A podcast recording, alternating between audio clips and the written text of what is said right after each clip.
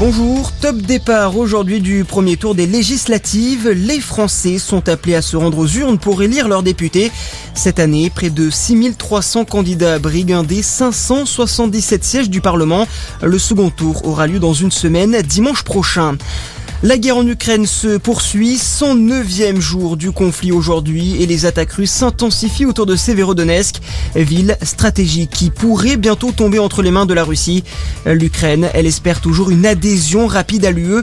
Ursula von der Leyen, la présidente de la Commission européenne en déplacement hier à Kiev, a promis une réponse sur cette possible candidature la semaine prochaine.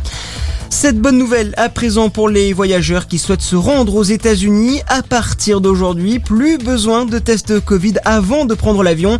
La mesure a été levée par le gouvernement américain. Un nouvel allègement des mesures sanitaires alors que le pays enregistre encore plus de 100 000 cas par jour. On reste aux États-Unis où des milliers de personnes ont manifesté hier dans les rues aux quatre coins du pays pour demander un meilleur encadrement des armes à feu. Des rassemblements qui font ensuite aux nombreuses fusillades ces derniers jours, notamment celle dans une école du Texas le 24 mai dernier qui a fait 21 morts dont 19 enfants.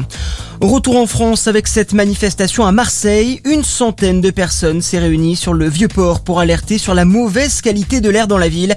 Selon l'organisme Atmosud, dans la métropole marseillaise, les émissions d'oxyde d'azote d'origine maritime, dont 20% sont dues aux bateaux de croisière, ont dépassé pour la première fois en 2018 les émissions routières. Et puis en rugby, suite des barrages du top 14, Bordeaux-Bègle reçoit le Racing 92 ce soir à 21h05.